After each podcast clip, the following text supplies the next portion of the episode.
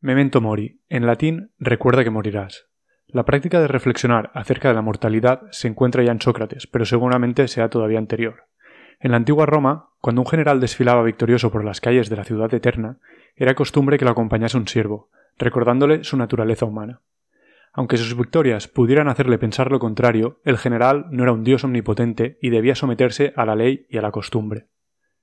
Y al fin y al cabo, por grandes que fuesen sus hazañas, su muerte y el paso del tiempo desembocarían inevitablemente en el olvido, tal y como se esfuerza en recordarse a sí mismo Marco Aurelio en sus meditaciones, o pensamientos para mí mismo, según la traducción. Séneca, por su parte, señala en Epístolas Morales a Lucilio, libro primero, que realmente nos engañamos en esto, que consideramos lejana la muerte, siendo así que gran parte de ella ya ha pasado. Todo cuanto de nuestra vida queda atrás, la muerte lo posee. Es decir, Dado que tenemos un tiempo limitado en la Tierra, cada segundo ya consumido forma ya parte de la muerte. No debemos ver la muerte como algo puntual, sino como algo que va arrebatándonos, segundo a segundo, el tiempo que pasamos en este mundo. Volviendo a la costumbre romana, la frase empleada por el siervo que acompañaba al general en su desfile era, según Tertuliano, respice poste hominem te memento. Mira tras de ti, recuerda que eres un hombre. Perdonad mi pobre latín. Aunque esta frase siga siendo cierta, algunos científicos empiezan a poner en duda que la muerte sea algo inevitable, al menos cuando es causada por el envejecimiento. En este episodio retomamos el tema del que ya empezamos a hablar en el anterior, la reversión del envejecimiento.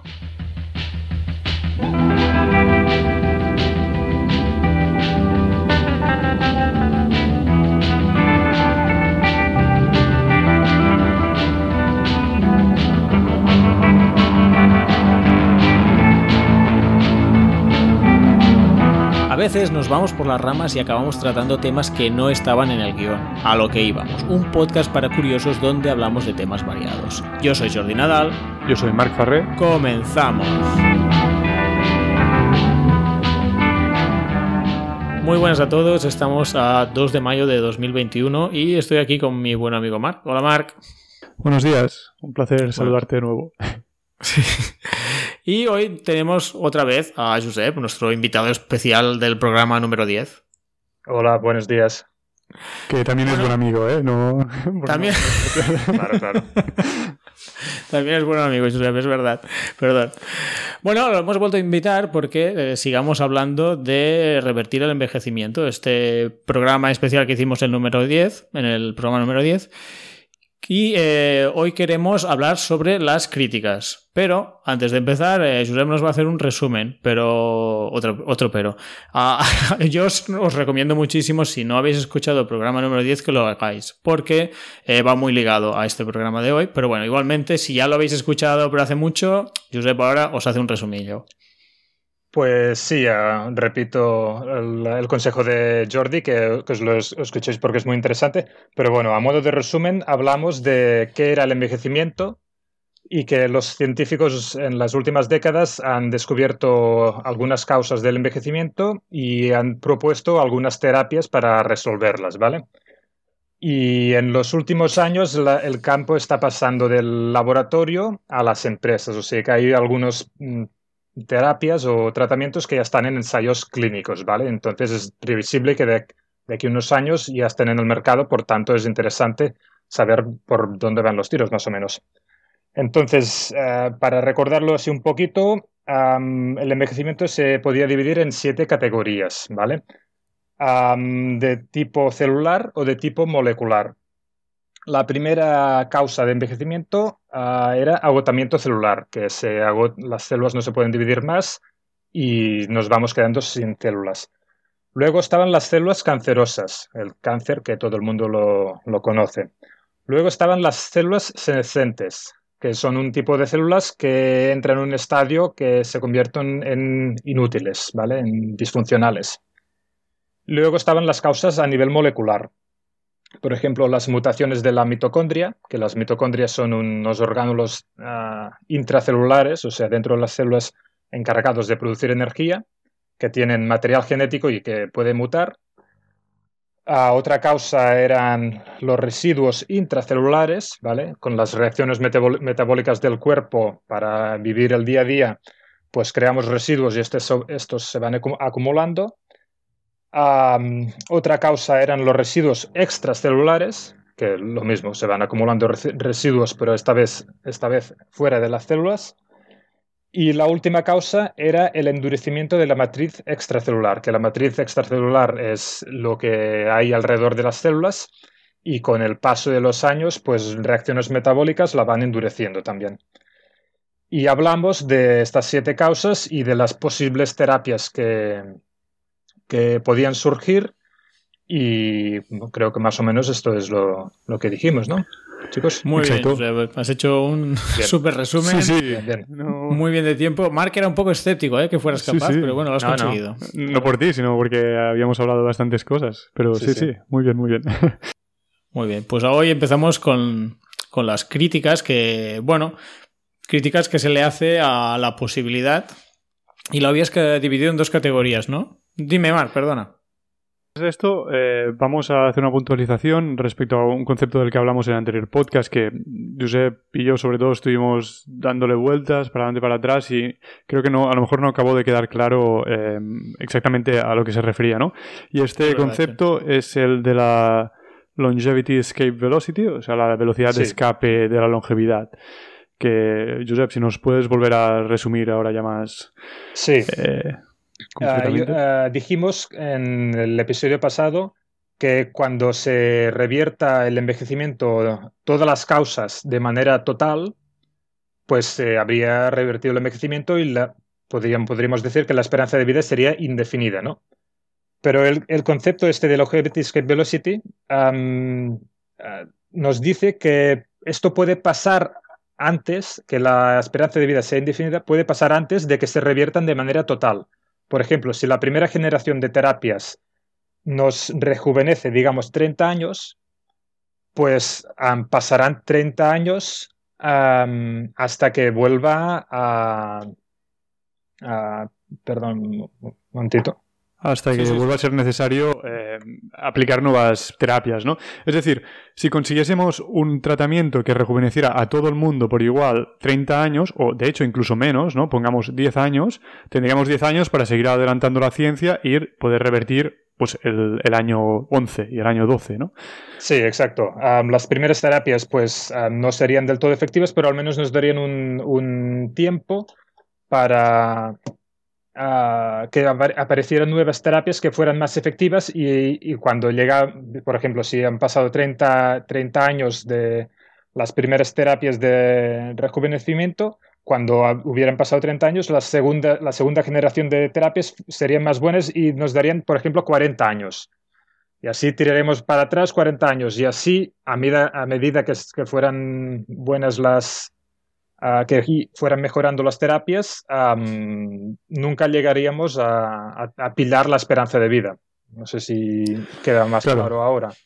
Yo creo que sí, creo, que ahora ha quedado totalmente claro. Lo único, no, sé si habría que aclarar, esto aplicaría en el caso en que se, pudieran eh, hacer una terapia que, que revertiera el envejecimiento 10 años, 20, 30 años, lo que fuera, eh, de todas las causas. Si solo fueran algunas de ellas, hemos estado hablando antes del podcast, pues claro, no, no significaría que todo el mundo habría alcanzado esa eh, longevity escape velocity, sino solo... Claro. Hay dos comentarios... sí. Perdón, perdón, dime. No, no, adelante, adelante. Digo, hay dos comentarios a hacer respecto a este concepto. Uno es que no pillaría a todo el mundo a la vez. Por ejemplo, en diversas generaciones pues lo, lo cogerían, a, lo podrían pilar o no. Por ejemplo, si ahora mismo hubiera la primera generación de terapias, ah, pues la gente de 90 años eh, tiene ya tanto daño acumulado que difícilmente les llegaría a tiempo, ¿vale? No, la primera generación a ellos quizá no lo revertiría 30, le revertiría, yo qué sé, 10, pongamos. Y cuando hubieran pasado estos 10, quizá las terapias, la segunda generación no sería suficientemente buena y ya no les llegaría tiempo. En cambio, para una persona que acaba de nacer ahora, la primera terapia es que ni la necesita, ¿no? Entonces, cuando la necesite ya quizá ya sea la tercera o la cuarta generación, digamos. Entonces, mm, que llegue, no, no puede llegar en, en, un, en un año, digamos, para todo el mundo llegará para unas generaciones lo, podrán pilar y otras no. Y dentro de cada generación también mm, no, llegará igual para todas las personas, digamos. Porque si a una, si yo qué sé, la primera terapia es de uh, senolíticos, que son las moléculas que matan las células senescentes, pues uh, vale, te puede revertir esta causa del envejecimiento, pero si durante estos, yo qué sé, estos años que ganas te pilla un cáncer y en el cáncer no se ha adelantado pues nada, pues te mueres igual, ¿sabes? Y, a otra persona que no le pille, pues quizás sí que, aun teniendo la misma edad, pues quizá la otra sí que llegue a la longevity score velocity, ¿vale? O sea que no llegaría a la vez para todo el mundo, esto sí. Claro, yo creo... A ver si lo he entendido. Al final lo, lo, que pasaría, esto al final es una cosa estadística, la longevidad, velocity esta. Ay, le he dicho dos veces velocidad, ¿no? Muy sí. Vale. bueno, es igual. Eh, lo que pasa es esto, que depende de lo que te afecte, eh, depende, si se alarga la vida, pues mejorando una de las siete causas, o dos o tres, pero otras no, sí que estás superando la velocidad, pero la gente, depende de lo que te pille, que te vas a morir, pues quizá eh, vas alargando la vida y quizá alguien se muere. Pero sí que es verdad que se llegará a la mortalidad, entre comillas, antes de resolverlo todo, ¿no? Porque tendrás personas que estarán vivas que, que, les, y, que, que, quizá tienen suerte y lo que les pasa, uy, pues mira, esto lo acabamos de solucionar, te alarga un poco más la vida. Mm. Eh, ostras, ahora me pasa esto. Bueno, todas las diferentes cosas que te pueden ir pasando y lo vas alargando, lo vas alargando, hasta que quizá llega un momento que, bueno, pues mira, está todo solucionado. Que, y entonces ya has llegado a la amortalidad, que sería, pues es como un, un paso previo, ¿no? Exacto. En, el paso previo habrá personas que lleguen a tiempo, personas que, que no lleguen a tiempo, pero el concepto es que no, no se necesita mm, resolverlo todo de manera 100% eficaz. Eh, y si no, si no es 100% ya no hay ah, esperanza, digamos. No, puede que no sea del todo eficaz, pero que algunas personas sí que les llegue a tiempo, ¿vale? Tampoco cuando llegue, si es que llega, porque esto también es un tema debatible, cuando llegue la gente no, lo sabrá. O sea, cuando llegue la primera generación de terapias, tú no podrás decir, mm, ya, ya, ya la he pillado, la longevity, ya está, ya estoy salvado. Estoy salvado, estoy salvado. No, no, esto no se sabrá, se sabrá a posteriori. Mm, si las cosas van bien, pues lo habrás, habrás pillado. Si las cosas van mal, pues no lo habrás pillado. No lo sabrás en el, mm. en el momento. De hecho, es posible que no se sepa nunca, ¿no? Porque si no llegas nunca a morir, pues no. claro, bueno, claro. Se, puede demostrar que, no se ha llegado, pero no que. imagínate, al cabo de un siglo, de cuando, imagínate, yo que sé, en 2200, en que ya pues todo el mundo tenga una esperanza, se haya curado el envejecimiento, todo el mundo tenga una esperanza uh, indefinida, pues mm, tú podrás decir, vale, se llegó en 2000, 2050 o 2060 o 2070, alrededor de esta fecha, ¿vale? O sea, sabremos que no se llegó en el año 2000, esto seguro, y imagínate pues que estamos en 2200 y también sabremos que en el 2200 no se llegó. O sea, habrá un punto intermedio que digamos, para, por, por esas fechas la mayoría de gente llegó a la Longevity Skype Velocity, ¿sabes? No habrá una hora y un, minuto exactos. Sí. Perfecto. Pues yo creo que, ha quedado ya mucho más claro el concepto. Eh, yo creo que, bueno, es un concepto un poco confuso porque tiene todos estos apuntes que, has hecho, pero eh, creo que a la vez es un concepto muy potente en el sentido de decir, no hace falta que lo hayamos solucionado todo para que hayamos llegado a este punto. Exacto. Muy bien, pues eh, si quieres pasamos ya a las críticas, ¿no? Esto no sé si se podría haber considerado una crítica, pero en todo caso es, algo terminológico, de algo, eh, bueno, de, la elección de la propia palabra, conceptual, sí, mm, sí, bueno, no sé, eh, de definición. Em, pasamos, pasemos pues al resto de críticas. ¿Por cuál querrías empezar? Pues yo eh, las he dividido en dos categorías, ¿vale? Una que dice que no es posible, eh, no es posible o revertir el envejecimiento o no es posible llegar a la LEP, ¿vale? La LEP es la Longevity Velocity, así para, para decirlo corto. Para ir más rápido. Claro, por todo el rato longevity es muy largo, la LEP, ¿vale? Esto, pues, hay, un, hay unas críticas que dicen que no es posible y otra, otro tipo de críticas es que dicen que no es deseable. ¿vale? No es deseable revertir el envejecimiento o esperanza de vida indefinida o todo eso.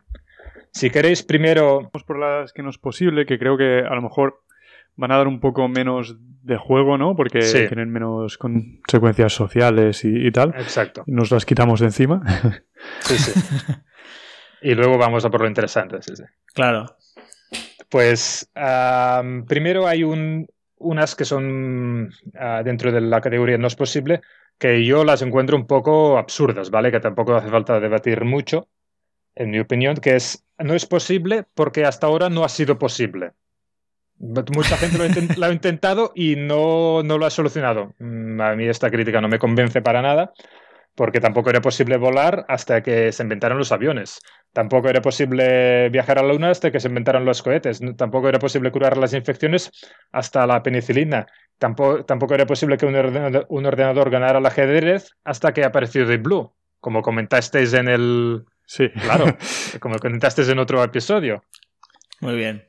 Y esta crítica, como dijo Jordi, aún venía de expertos en ajedrez, ¿no? De la gente cualquiera. Pero es que venía a posteriori, o sea, ya había perdido. Ah, imagínate. Y decían como, no, no, es que tuvo un mal día Kasparov, esto no pasará nunca. Y esto, o sea, esto pasó en el 97 y en el 98-99 aún había personas que decían, que estaban convencidas, no, no, no, no, eso fue un desliz, Kasparov tuvo un mal día, le hicieron trampas, o sea, ponían excusas, ¿sabes?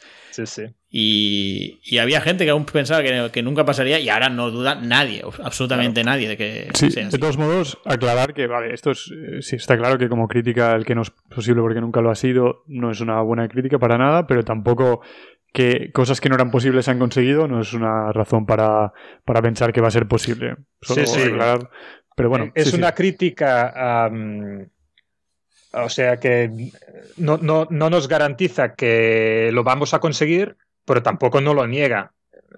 Esto por descontado, ¿no? Es decir, no es un buen argumento en contra, pero tampoco es un buen argumento a favor. Exacto. Ah, no, no. Esto seguro.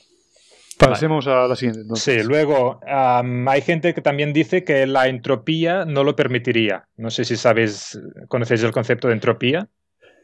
Sí, bueno, eh, según lo que tengo entendido, ¿no? Es que en, un sistema general se va degradando, ¿no? Eh, se, tiende al desorden. el desorden, sí, más o menos. esto es un concepto físico que yo tampoco los que domino mucho, pero no, me convence pero que para estamos venciendo día a día, ¿no? Cuando nos alimentamos y... Claro. ¿no? Sí, sí, sí. explícalo un poco porque creo que esto sí, por favor. interesante. Sí, la entropía es un concepto físico que mide, digamos, el desorden. Eh, yo no lo sé explicar muy bien, seguro que un físico os lo explicaría más, mejor, pero bueno, yo, yo lo explicaría dentro de mi conocimiento así. La entropía es una magnitud que mide el desorden o la degradación. Y entonces, según las leyes de la física, tiene que aumentar ah, permanentemente pero tiene que aumentar permanentemente dentro de todo el sistema. O sea, dentro de una parte no tiene por qué aumentar siempre la entropía. De hecho, pues nosotros, el, cuerpo, yo qué sé, un edificio o cualquier cosa ordenada, digamos, está yendo en contra de las leyes de la, de la entropía. Entonces, eh, esta crítica tampoco no... Es una crítica un poco extraña, ¿eh? Esta. Sí, sí, o sea, no, viola las leyes de la física, evidentemente, pero. con, el consumo de, la, de energía, pues se puede revertir ese, esa tendencia al desorden en parte de. En una parte, en una parte. Degradando, degradando otras partes, ¿no? Sí, sí. Pues esto, esto tampoco creo que no hace falta más comentario. Y entonces sí que hay las críticas que yo encuentro razonables, ¿vale? Que son críticas a nivel biológico, a nivel técnico, que, podrían tener sentido para mí. Ah, hay un debate que, si queréis, dejaremos el link en la descripción de Aubrey de Grey, ¿vale? que es el principal defensor de, la reversión del envejecimiento y de la LEP, con otro científico que se llama Vadim Gladishev, ¿vale? que es un científico ruso también especializado en envejecimiento. El debate es del 2019, por tanto es bastante actual.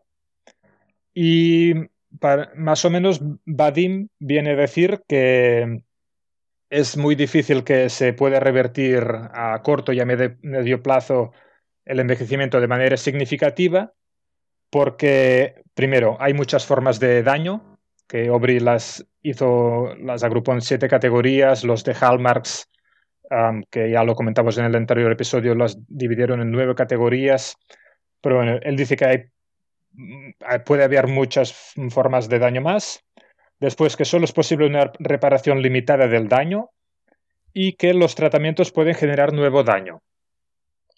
A mí, a priori estas críticas me parecen razonables, no sé cómo. Sí, sí. Sin mucho conocimiento en el tema, pues parece. Bueno, el primer argumento básicamente lo que te dice es que esto es más complicado de lo que parece. Ah, exacto. esto vendría a ser. La segunda, dices, eh, quizás solo se puede regenerar un número de veces o quizá una célula rejuvenecida lo puedes hacer unas cuantas veces, pero no infinitamente. No sé, ¿eh? sería algo así. Sí, sí, sí. Por, por, ejemplo, podría ser, podría ser eso. No, no se puede quitar todos los residuos eh, que se acumulan. Yo qué sé, se hmm. podrán quitar, yo qué sé, un tan por ciento, 50%, pero el otro, pues, pues no, ¿sabes? No sé, que debates mm, a nivel biológico que, bueno, si no estás muy ah, informado sobre el tema, pues te pueden parecer correctos, ¿no? Bueno, eh, sí, es lo que dices, ¿no? Aquí tampoco podemos aportar mucho porque esto es un tema ya muy, muy científico, muy... Que, voy a decir yo, ¿no? Pero, sí, sí, sí, bueno, y lo de los tratamientos que puedan generar nuevo daño, mm, bueno, podría ser, ¿no? A veces es como con el, miedo que había a las... Me sale GMO, la comida modificada genéticamente, ¿no? Sí sí, sí, eh, exacto. Pues es algo parecido, ¿no? Ostras, eh, estamos aquí cambiando el ADN de las cosas, estamos tocando cosas que no sabemos muy bien si, si causará más daños o, algo. Es también, para resumirlo en una frase así coloquial, es ah, peor el remedio que la, que la enfermedad, ¿no? Bueno, pues, no sé si peor. Bueno, peor no, pero bueno, que, también el remedio puede, puede tener ah, efectos adversos, ¿no? Sí, sí, de aquí la pues película eh, soy leyenda. No sé si la habéis visto, pero viene a decir eso. No sé, ¿no os acordáis? No es ningún sí, spoiler. Yo, la, ¿eh? he visto, pero no, no. Bueno, pues si no os acordáis, la peli empieza con una mujer en las noticias diciendo que, que había curado el cáncer. Mira, ya está, he curado el cáncer, todo es fantástico y todos vamos a vivir mucho más. Y, todo el mundo que había curado con cáncer se convierte en unos zombies un poco extraños. Ah, vale. Pues esto no, me, no, me, acordaba. Bueno, que esto es una patillada de, de la peli, ¿eh? porque por, yo, por lo que sé, el libro va de vampiros, ¿no? no, ah. de, no de zombies, pero bueno, supongo que en ese momento vendía mucho los zombies. Pero venía a decir eso, o sea, que todo el problema surgía de una cura del cáncer, no, no me acuerdo cómo decía que lo, lo o quizá ni lo comentaban, y que de repente a la gente, todo el mundo le ponen alguna historia y se convierten en, pues eso, en zombies. Pues sí, sí. En la pues sería algo así, ¿no? Estas, estas críticas, bueno, parecen razonables. Creo que no estamos aquí, ¿no? Para, bueno, no sé. No, no, eh, no creo que no tenemos el nivel de para, para evaluarlo. Pero bueno, lo, que sí que puedo decir, las réplicas que le hizo Aubrey. Si alguien quiere, quiere verlo más a fondo, pues en el link eh, ya está. Pero bueno, lo que dice Aubrey es que es posible que haya más causas, pero es cada vez más improbable porque todas estas, eh, las siete categorías estas, pues hace ya algunos años y algunas décadas que se, que se descubrieron y mm, el campo de estudio va adelantando y no, de momento no se encuentran, según él, nuevas causas, ¿no? Bueno, esto está por ver si aparecen nuevas, ¿no? Si algunas que parecían que no eran causas, pues sí lo son. Bueno, esto no, no lo sé. Ah, después, uh, dice que otras causas que, que hay, que puede haber, son minoritarias y no contribuyen en la misma medida al envejecimiento, ¿vale? O sea que si se acumula otro tipo de daño, se acumula tan lentamente que, que, no, que no es perceptible, digamos. Que los, los, otros, los que él agrupó en siete, sí que son los que al final causan las, las, eh, las, enfermedades de la vejez y la muerte. Si hay algún otro tipo de daño que se acumula muy lentamente, pues como no lo, no lo notamos, pues tampoco no, no será significativo y no dará lugar a enfermedades, más o menos. Si no lo vemos, no, será tan importante, ¿no? Será algo así.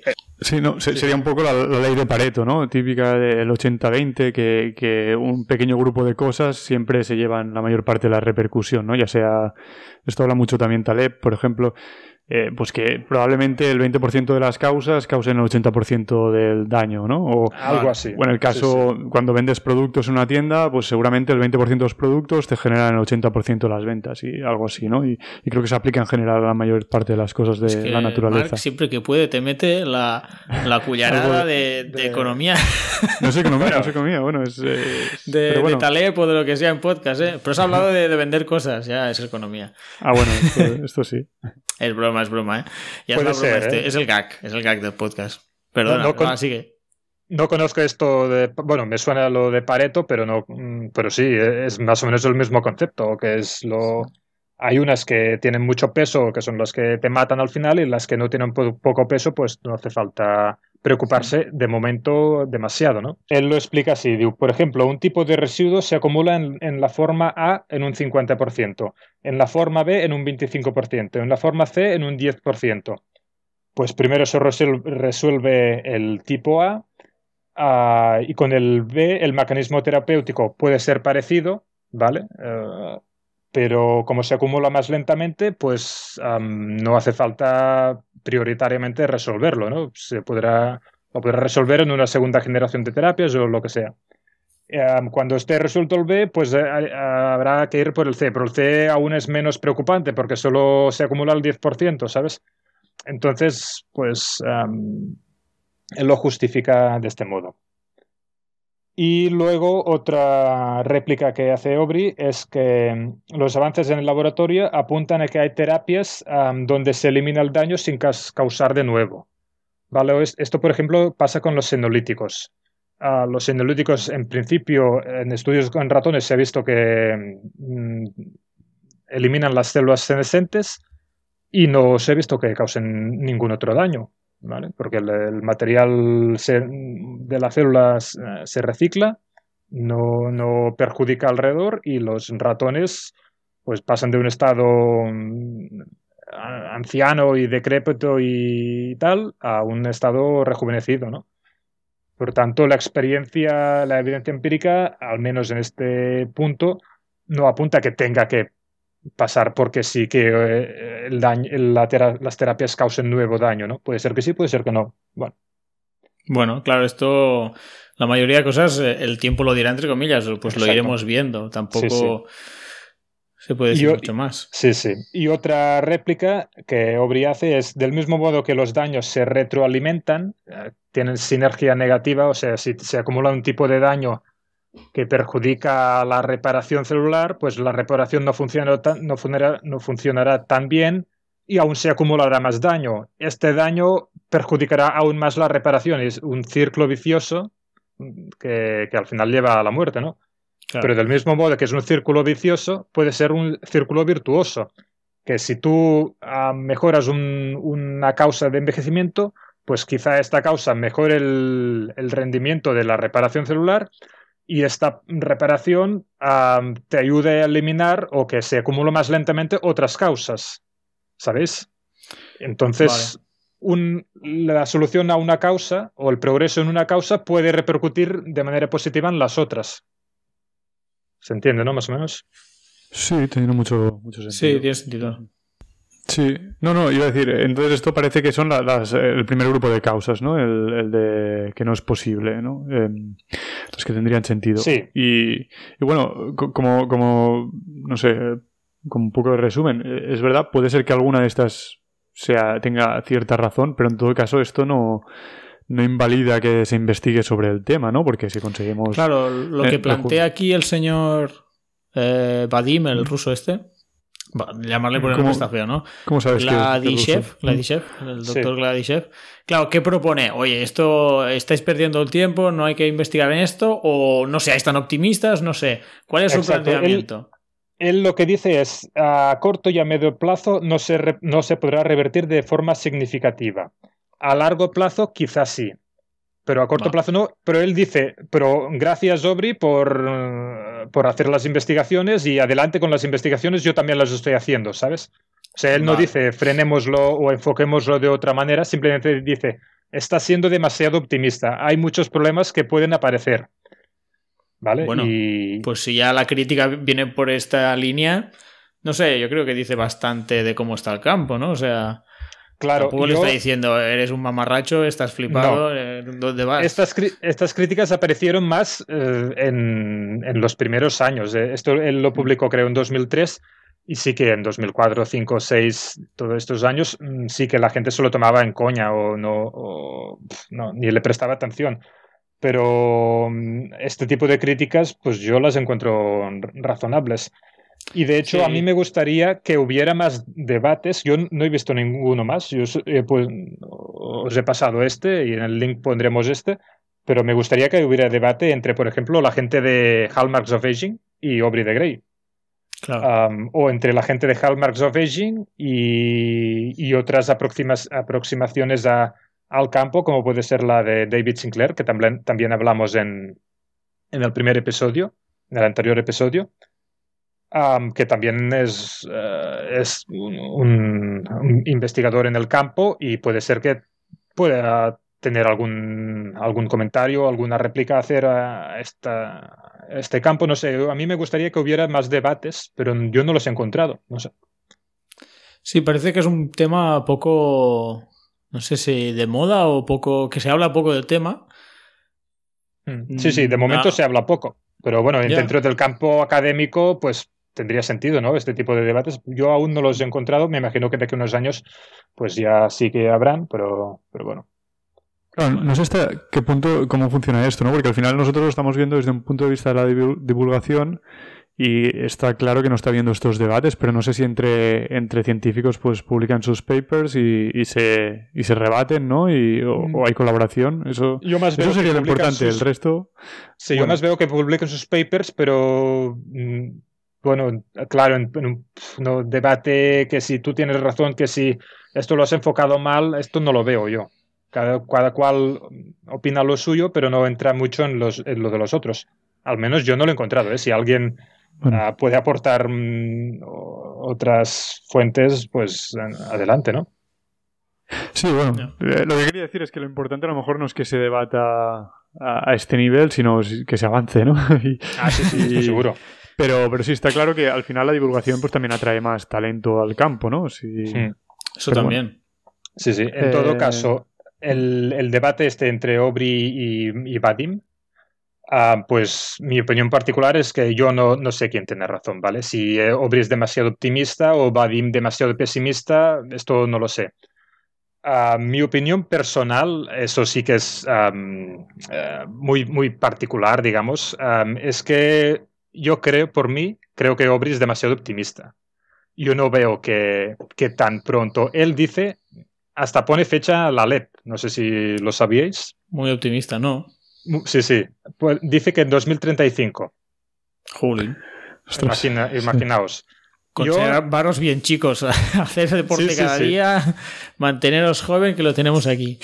Eh, según él, sí. Yo, desgraciadamente, no soy tan optimista, soy un poco más pesimista. Yo creo que nosotros, nuestra generación, veremos avances, pero no llegaremos a pilar la LEP. La generación de nuestros hijos, pues mm, quizás sí, quizá no, no lo sé. Pero yo creo que la de nuestros nietos, mm, sí. Mm, Porque nosotros tenemos más o menos, más o menos alrededor de 30 años, ¿no? Yo tengo 35, vosotros tienen por ahí, 30 y tantos, ¿no? Era un secreto mejor guardado del podcast, pero no pasa nada. Bueno, no lo desveles, no lo desveles. Pues esto, imaginamos cada generación 30 años. Pues los hijos tendrían que estar naciendo ya. Ah, ya, ya nacen los hijos de nuestra generación. Y la generación de nuestros nietos de aquí 30 años, ¿vale? O sea, pongamos que ahora esta- estamos en 2020, bueno, 21, pusamos 20 para hacer números redondos. Ah, dos- 30 años, 2050. La generación de nuestros nietos nacerán en 2050. Contando que ahora hay una esperanza de vida de unos 80 años, pongamos que se habrá eh, adel- adelantado, si no se revierte el envejecimiento, 10 años. 90, pongamos, ¿vale? 2050 más 90, que son 2140, ¿no? Estás calculando la edad que va a morir. La, esperanza de vida de, los nietos. es- La esperanza de vida de los nietos, estoy calculando. Ah, vale. En 2140 tendrían que morir los nietos. En 2140 no se habrá alcanzado la LEP. Claro, depende con la edad que te pille. Claro, Claro. exacto. Has dicho tú antes. Ya- Sí, en sí, sí. 2140 nuestros nietos los cogerá ya viejos. O sea, a Mm, Sí, pero, Pero sí, bueno. es que la LEP se, consi- se consigue en 2140. Si se consigue, se consigue un poco antes o mucho antes. Claro, esto ya, ya os digo que es opinión súper personal. No, no me baso en nada, simplemente mi, mm, yo estoy estos años siguiendo el campo y a ver si avanza o no avanza. Yo creo que esto, que nosotros no lo vamos a coger, nuestros hijos no lo sé, pero nuestros nietos me extrañaría mucho que no lo hubieran cogido ya. ¿eh? Tiene que ir muy mal todo para que no lo, para que no lo pillen.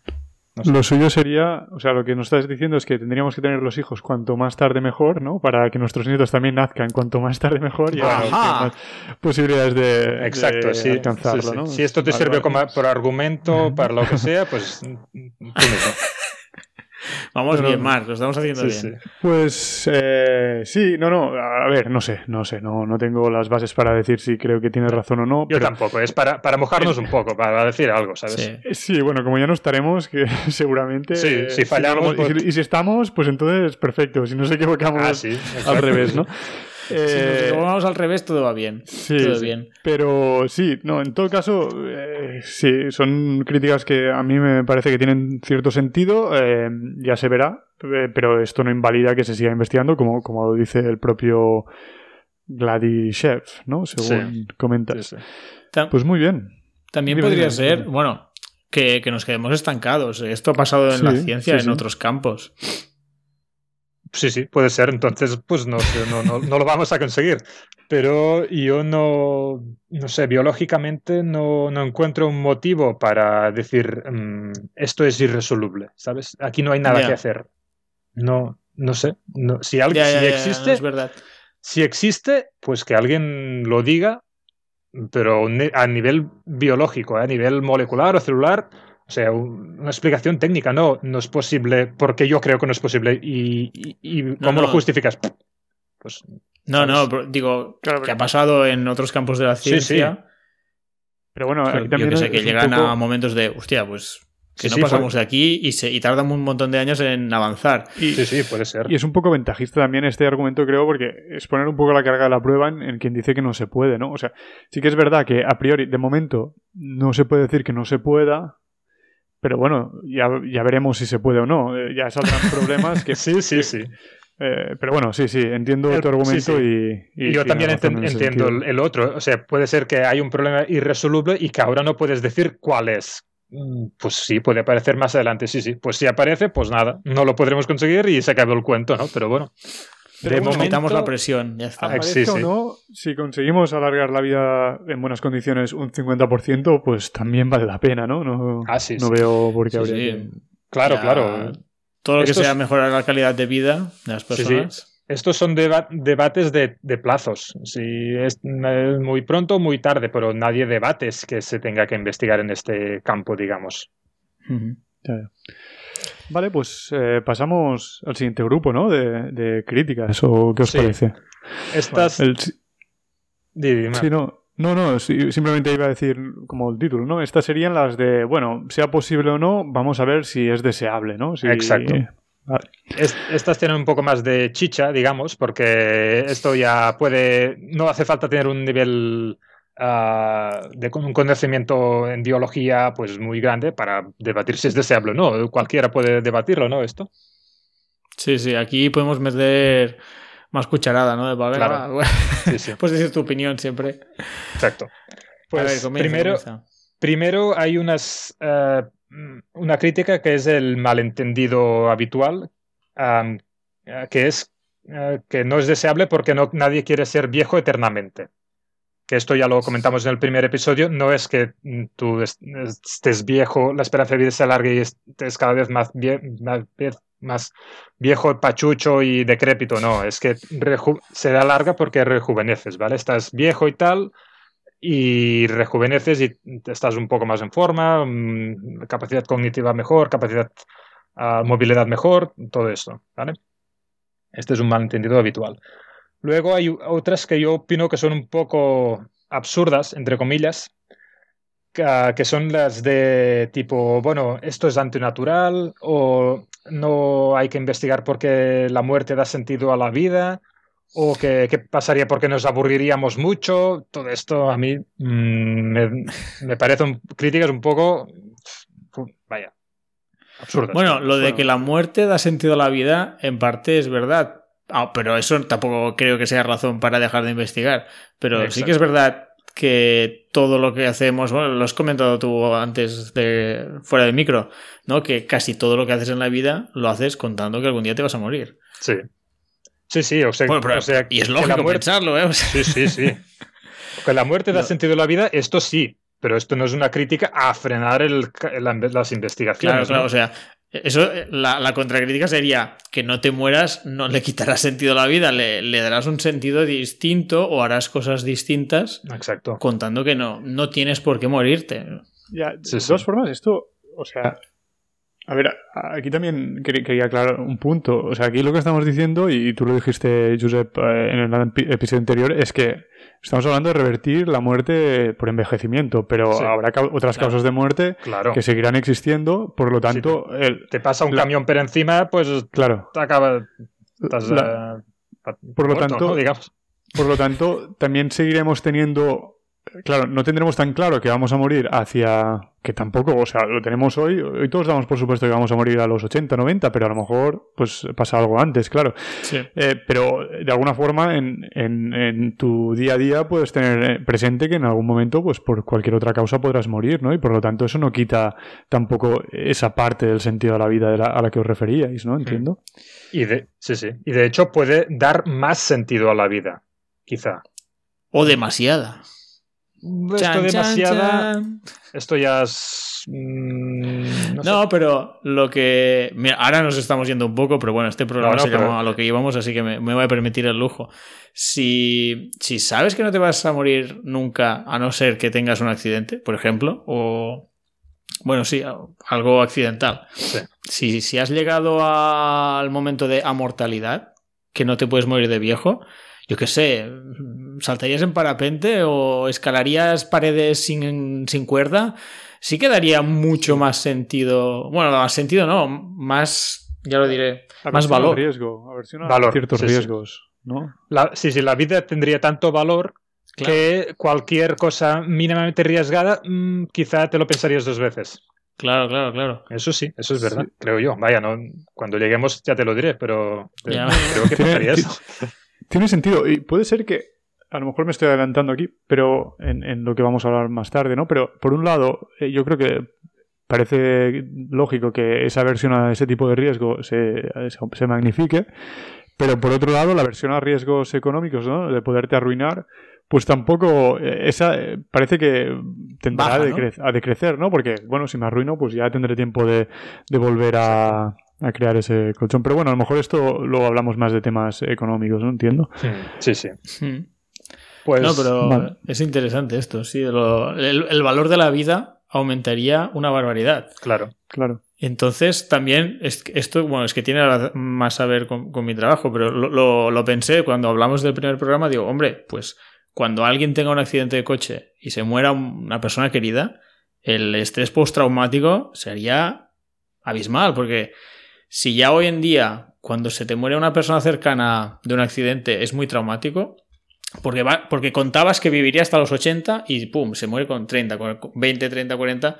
Es como un trauma muy grande. O que se te muera un hijo. Hace 100 o 200 años tenías 8 hijos y se morían la mitad, o una barbaridad así. Eh, Seguro que era un trauma para para la madre, pero, pero no sé, seguían viviendo y, y quizá yo diría que ahora es más trauma, porque claro, es que, bueno, no sé, como es más raro, como pasa menos, no sé, ¿eh? es, una, es una idea que me, Sí, ha, sí, sí. que me ha venido a la cabeza. Una, una reflexión respecto a esto, o sea, creo que en general sí habría más traumas eh, ligados a que se muera cualquier persona, sean eh, hijos o no, pero por otro lado, el, el que se te muera un hijo será algo menos raro, porque ahora gran parte de las causas de la muerte son por vejez, y entonces es más probable, menos probable que se te muera un hijo, porque lo más probable es que mueras tú antes, pero si todo el mundo vive, no sé, de media 500 años, pues que hayas nacido 20 años antes o 20 años después, es bastante indiferente. Por lo tanto, será más normal que se te muera un, un- un hijo. Lo, lo- lo raro será que, que se te muera muy pronto, ¿no? Pero Yo, Claro, yo, he dicho un hijo, pero estaba pensando en un niño, ¿sabes? O sea, un... Ya, vale, sí, aquí... O incluso tener un aborto. Bueno, no sé, son temas bastante jodidos ¿eh? de, hablar, quizás. Bueno, sí, pero esto es una reflexión también. Si miras lo que te queda por delante, es un, es un trauma muy grande que se muera una persona porque, mira, por delante le quedaban, yo qué sé, centenares de años. Mira cómo lo perdido. Pero quizá la persona esta que se muera en un futuro lejano, digamos, hipotético que ya, se, ya sea, la reversión se ha conseguido, quizá la persona habrá vivido 500 años ya. Entonces, bueno, pues cuando, como cuando se muere una, persona de, 90 años, pues es triste, pero dices, bueno, ya ha vivido su vida, ha podido disfrutar y tal, es, eh, mm, ¿sabes? Sí, lo es menos traumático si, miras para atrás, ¿no? Si miras lo que he vivido es menos traumático. Si miras lo que queda por vivir es más traumático. Sí, pero, igual no, pero no sabemos qué pensará la gente del futuro. Claro, pero lo, que Jordi he entendido que decía al final es eh, si se muera bien con 20, ¿no? Eh, pero ah, claro, claro, si se ven... Súper Ahora, será, eso sí. se llevará al absurdo el, tema de que, bueno, últimamente ya estoy escuchando a veces que muere una persona de 70 años y dicen, ¡uh, qué joven, ha muerto, ¿no? Y, a ver, vale que la esperanza de vida sea algo superior, pero tampoco es joven, ¿no? Ya, ya. Eh, pues se llevará A mí me da como una rabia cuando, no, no, tú eres joven. Y digo, joder, voy a ser joven toda la vida a este paso que vamos, ¿no? Mira, pues si, si se llega a la Longevity Escape, bueno, a LEP. Pues, a LEP, sí. A partir de ahora LEP, ¿eh? Pero sí, sí. la otra palabra. bueno, así que un poco, Josep, que estamos aquí atrancados. un apunte a eso también es que si se, las enfermedades infecciosas ya bastante resueltas, digamos, entre las vacunas y los antibióticos tal. Las enfermedades de la vejez, pues se está estudiando, pero cuando se resuelva, pues mm, en principio ya estaría resuelto. ¿Qué quedaría? ¿Cuáles serían las causas de muerte principales? Pues ahora las que son ahora mismo en segundo lugar, digamos, que son los accidentes de coche, los ahogamientos, la violencia, los suicidios. ¿Suicidio? suicidios, sí, sí, sí. Todos estos.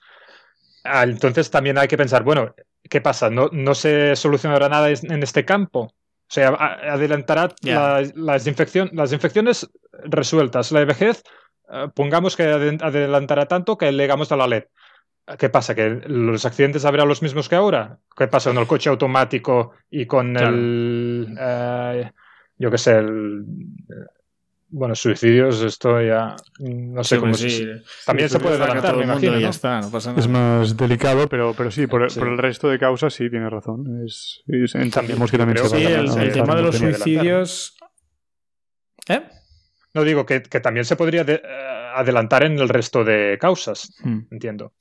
Sí, sí, el tema de suicidios es complicado de hablar, pero sí, accidentes de tráfico cada vez hay menos desde que inventamos, bueno, inventamos, como si lo hubiera inventado yo, ¿no? Desde que se inventó el, ya lo diré, ah, el ESP, es que depende de la marca, es una... Sí, el control de estabilidad. Sí. los muertos por accidente ha bajado muchísimo. Y ah, con el ABS pasó lo mismo se van, a van saliendo tecnologías que reducen muchísimo los accidentes. Incluso la manera que son los coches, antes eran trozos de metal que cuando chocaban, bueno, era una escabechina dentro. Ahora en cambio vas a accidentes, está el coche totalmente destruido y ves a, a las víctimas relativamente bien dentro. O sea, ya diseñan los coches para que se muera menos gente. Es que sí, sí, todo avanzando. Y cuando los coches se lleven solos, se avanzará muchísimo. Ha quedado un poco creepy esto de que cuando vas a ver accidentes, creo que tienes que aclarar a qué te dedicas. Ah, bueno, sí, yo soy bombero y me dedico Vale, porque yo no voy, no voy a accidentes. de los trabajos que hacen los bomberos es eh, escarcerar eh, personas de, cuando tienen un accidente. Y bueno, como sé un poquito más, por eso lo, lo añadía, ¿no? Pues estos, estos inventos realmente yo, yo hablo con personas que lo han vivido y dicen, es que ha bajado mucho los accidentes gracias a, esta, esta, tecnología y, como es una cosa rara, pues que sea de muy rara a menos rara, pues al revés, de, de, menos rara a muy rara, pues tampoco, tampoco lo notas mucho, pero si miras las estadísticas sí que ha ido mejorando mucho. Bueno, simplemente decir que del mismo modo que se mejora en la tecnología médica, pues se puede mejorar en la tecnología de las otras causas del accidentes, pues mejoras del coche, mm, que lo, que lo que has dicho tú, vaya, y las otras causas también se pueden mejorar, o sea que es previsible que haya mejora en todos los campos. Muy bien. Pues si no tienes nada más que añadir, más vamos, vamos avanzando porque aquí nos hemos quedado encallados ¿eh? con el valor de la vida. Sí, sí. Pues las otras críticas que, que tengo en mente son un poco más razonables, hmm. ¿vale? La, esta del que es, que, nos, que es antinatural y todo esto, creo que no hace falta ni, ni, debatirlo. Pero hay otras que sí que tienen un poco más de sentido. Por ejemplo, ¿qué, ¿qué pasaría con las pensiones? ¿Vale? Críticas a nivel económico. No sé si tenéis alguna idea al respecto de eso. Lo que creo que viene a mente de todos es que no es que seamos viejos eternamente, lo has dicho tú, entonces podremos trabajar, entonces no harán falta pensiones. Exacto. Si se aumenta la esperanza de vida, pues se, aumenta también la edad de jubilación. Y, pero si hay un rejuvenecimiento, pues no hay problema, porque se aumenta la edad de la jubilación porque estaremos activos y un adulto trabajando, pues es normal. Y si se llegara a conseguir la LEP, pues no hay jubilación. No hay problema con las pensiones porque no hay jubilación. Trabajas durante toda tu vida y, ya está. Bueno, esto creo que. Eh, vale, sí, yo creo que es simplificarlo un poco demasiado porque. Eh, hoy en día, eh, de hecho, o sea, cuando empezaron a, ver los sistemas públicos de pensiones, la gente pues vivía dos o tres años después de jubilarse y ahora pues la esperanza de vida es que vivas 20 años una vez te has jubilado. Y, y aún así la gente, mucha gente está en buenas condiciones a los 65 años y se quiere jubilar, ¿no? O sea, creo que esa presión la habría igualmente de la misma forma que la hay hoy en día cuando se quiere retrasar la edad a los 70, ¿no? Eh, pero bueno, por otro lado, también es cierto que habrá más tiempo para poder ahorrar, ¿no? E invertir y con lo cual podrás alcanzar cierta independencia financiera, en, cierto modo, ¿no? Si al final, si estás 50 años ahorrando e invirtiendo, pues probablemente después de 50 años ya no tengas que trabajar. Hmm. No, ¿Cómo lo veis esto? No? Bueno, eh, sí que tienes razón que es verdad, cada vez que quieren alargar la edad de, de la jubilación y todo, eh, pues normal, la, gente se queja y no me extraña. Y, pero claro, si, si llegamos al punto que, no envejeces, pues tampoco es que tampoco tiene. Sí que la gente se cansa de, trabajar, pero entonces en vez de eh, estar esperando una fecha, estás buscando una independencia económica, como has dicho tú. Es decir, la gente ya no trabajaría para cotizar para un día jubilarse como si fuera allí el nirvana, ya está, me he jubilado, ya, ya he cumplido en esta vida. Pues yo creo que la gente, lo que dices tú, ¿no? Habría que reeducar de decir, oye, pues si no quieres trabajar toda tu vida, pues tienes que empezar a hacer cosas que te generen dinero eh, sin tener que trabajar. Sí, pero esto también se hace. Claro, yo. Perdón, sí, adelante. No, no, digo, yo, yo creo que el, el, panorama es este. Imaginaos que conseguimos la LEP y hay esperanza de vida indefinida pues se acaba el sistema de pensiones y se, acaba todo.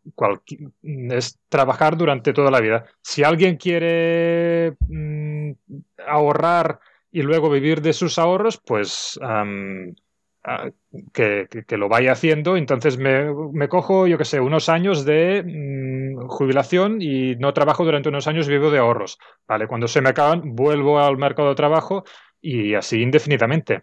De todos modos, a, largo plazo cada vez se trabaja menos horas. Antes se trabajaba todos los meses del año, todos los días del año, menos domingo y no sé cuántas horas al día, 10 mm, o 12 o así, y, cada vez se, va trabajando menos gracias a la ganancia de productividad. Entonces, es, es, previsible que en el futuro siga pasando eso. En vez, en vez de coger ahora un mes de vacaciones y 11 trabajando, pues serían dos meses de vacaciones. En vez de cinco días trabajando y dos fiestas, pues serían tres fiestas. En vez de trabajar cada día ocho horas, pues serían seis. Y así iríamos, con el paso del tiempo, ganando tiempo de ocio y tampoco sería un, Sí. Un, un desastre. No, no, Sí, sí, tienes toda la razón. Trabajar toda la vida. Creo que desde el punto de vista técnico y, y, desde nuestro punto de vista, ¿no? Pues parece evidente.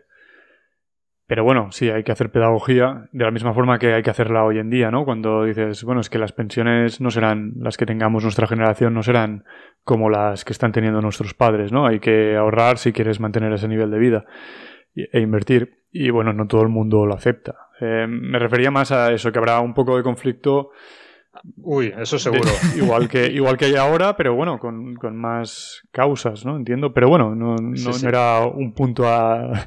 No, intentaba decir que no había que investigar esto por, por, esta causa. Ni mucho sí, sí, claro, claro. Hmm. O sea que habrá conflictos y eh, la transición será muy complicada. Esto, bueno, por descontado. Y esto de las pensiones quizás era lo menos complicado, digamos, lo menos conflictivo, ¿no? Ah, pero técnicamente no, no hay, no problema. Y además, además de lo que estabas comentando, ¿no? De que trabajar menos horas o más vacaciones y tal, bueno, es que de hecho yo creo que la gran ventaja que habría en ese momento sería que tendrías más flexibilidad a la hora de organizarte tu vida laboral a, a lo largo de toda tu vida, ¿no? En el sentido de, a lo mejor eh, quiero estar ahora 10 años trabajando muchísimas más horas, ahorrar mucho más, invertir y luego pues casi no tener ni que trabajar o trabajar muy poco, ¿no? Y más vacaciones, como decías. Pero también, para cambiar un poco el campo, la gente que disfruta trabajando, por ejemplo, no sé, un médico, al final tendrías super médicos, ¿no? No, tengo 500 años de experiencia, joder, eso es verdad, lo he visto todo. bueno, claro. También habrá menos cosas que curar, es que la... pienso, pero... y, menos, y, la memoria claro, claro. es la que es, tampoco... Claro, porque ahora hablamos de críticas, pero las ventajas que supondría un mundo así serían descomunales. O sea, la, experiencia y el conocimiento solo harían que aumentar. Mm. Bueno, obviamente te vas, te vas olvidando de cosas, pero en tu campo laboral, en tu campo laboral no te olvidas de lo básico. Lo básico no. También cada vez, cada vez mejoras en tu campo laboral. Quizá te olvides de, yo qué sé, lo que mirabas dibujos de cuando eres pequeño. Pero en tu campo laboral no puedes olvidarte. Cada vez te vas mm, especializando más y siendo más a ver, eh, a mí cuando me llega una continuación de algún proyecto que hice hace dos años, eh, no me acuerdo de qué había hecho. Eh. Quiero decir que... Pero sí, sí. Digo conocimiento para poder trabajar. O sea, claro, sí. Hasta cierto punto sí, pero bueno, creo, que, creo que Jordi quería decir algo relacionado con esto. Sí, no, porque ya sé por dónde vas, Mark, que, que es que... Y a mí me pasa lo mismo, que, que de, la concepción, nuestra memoria es bastante efímera, pero es que justamente esto también se está investigando. Es que lo quería hablar en otro programa, pero ahora mismo con el tema de inteligencia artificial, lo que se está estudiando muchísimo es el cerebro, que es como lo típico, ah, es el gran desconocido, pues sí, pues es verdad. Eh, y una de las cosas que se quiere hacer, eh, bueno, y que quizás se acaba haciendo, es que tendrás mejor memoria o incluso te podrás descargar, lo que se está intentando es descargar memoria, o sea, tu memoria literal, descargarla en, en objetos físicos, ¿sabes? O sea, no, no estoy diciendo esto será seguro, pero no sería una locura. Es decir, sí. O sea, el problema yo creo que no será la memoria. La memoria, pues con la inteligencia artificial, cuando se consigue la ley, pues es que te lo dirá, oh, no me acuerdo de esto. La inteligencia te lo dice, tranquilo, ¿sabes? pasó, pasó tal cosa. Eh, lo que tendrá que decidir la gente laboralmente son decisiones que implican valores eh, humanos, digamos, que las máquinas no lo podrán hacer. Pero esto, ¿sabes? Sí, tienes razón. No veo el problema. Otro punto, no creo que sea tan, tan exponencial en, un mismo campo, porque creo que a la mayor parte de la gente lo que le pasaría sería que se cansaría de, hacer ese tipo de trabajo y, ah, y cambiaría a otro campo. Pero bueno, también conocimientos cruzados o más amplios de, distintos campos, pues también aportan muchísimo, entiendo, a cualquier profesión. Claro, pero ahora, por ejemplo, cada generación tiene que aprender desde cero. O sea, con, aprendes, aprendes, aprendes, llega un momento que ya sabes mucho, pero va y te mueres. Hombre, qué lástima. La siguiente generación, sí, la siguiente generación uh, tiene que empezar a cero. O sea, vamos reseteando toda la, todo el tiempo, ¿sabes? En un mundo donde. Tampoco es así. es decir, por eso está el tema del aprendizaje. Pues una gente, una persona mayor, enseña al joven. Bueno, que ya no se hace tanto. Claro, bueno, pero es un pero, es, pero tienes que empezar de, cero otra, vez las generaciones, ¿no? Ah, en, en, este mundo que digo yo, pues no, se va acumulando, acumulando, acumulando y nunca se resetea. Y lo que dices tú, eh, Jordi, eh, bueno, es verdad, pasa en, campos que, tienen continuidad, ¿no? Pues todo el mundo más o menos recuerda cómo hacer un huevo frito o cosas de este estilo, pero eh, en cosas más que, no son tan continuas, como por ejemplo el, viajar a la luna, ¿no? Al final, hace poquísimo que, el hombre fue a la luna, pues bueno, se está desarrollando desde cero casi. No, no desde cero, pero hay que volverlo a desarrollar porque aunque tengas las cosas básicas, pues tienes los planos, tienes estas cosas, pero no tienes las personas que tenían el conocimiento menos estructurado para aplicarlo, ¿no? Y, pues no, te encuentras con el tema de que unos años después de haber ido a la Luna, pues tenemos que volver a desarrollar casi casi desde, desde cero, está claro, pero, pero que muchas cosas hay que desarrollarlas de nuevo. Y mm, eso pues no pasaría, sí. Pero yo lo que quería decir es que igual que mejorar muchas cosas, la memoria yo creo que es un aspecto que nos, nos puede llegar a mejorar y quizás en el futuro no, no, será problema de, ostras, es que tengo mil años y no, no me acuerdo qué hice la semana pasada. Pues yo creo que esto lo que, a mí me pasa ahora. ¿eh? No tengo mil años, pero sí que no me acuerdo qué hice la semana este argumento, Este argumento funciona en los dos sentidos. Te vale también para cuando vivamos más, pero también te vale porque a lo mejor incluso no necesitas que sea la misma persona, sino que puedes transferir la memoria de alguna forma, ¿no? Entonces, aquí ya no haría falta que fuera la misma persona. Esto ya es un nivel extra, ¿eh? Transferir la memoria, pero bueno, si la puedes descargar. No lo sé. Yo qué sé, lo es ciencia ficción, pero. bueno, Hoy, hoy toca dejar volar un poco la imaginación, ¿eh? Espero que el oyente no no, no piense que nos hemos fumado nada. Estamos aquí un poco Estos tipos de debates son interesantes. Un poco de gimnasia mental, que, también está bien. Que nos pasen sus comentarios también en, la plataforma por la que nos escuchen. ¿eh? Sí, Cosas que se le hayan pasado por la cabeza. Bueno, pues pasamos a algún otro punto, ¿no?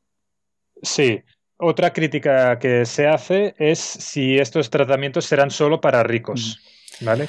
Eh, supongo que habréis pensado en esto, seguro, ¿no? Sí, sí, sí. Bueno, este salta, pues saltado a la vista, ¿eh? Y esto, al principio seguro que sí. Bueno, mucho será.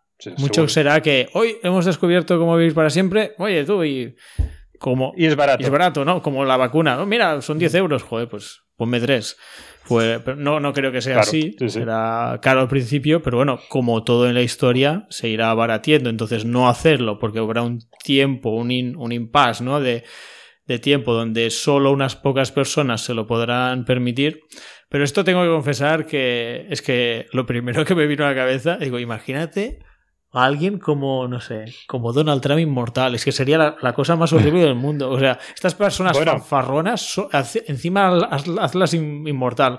El consuelo que tengo es que se va a morir este hombre.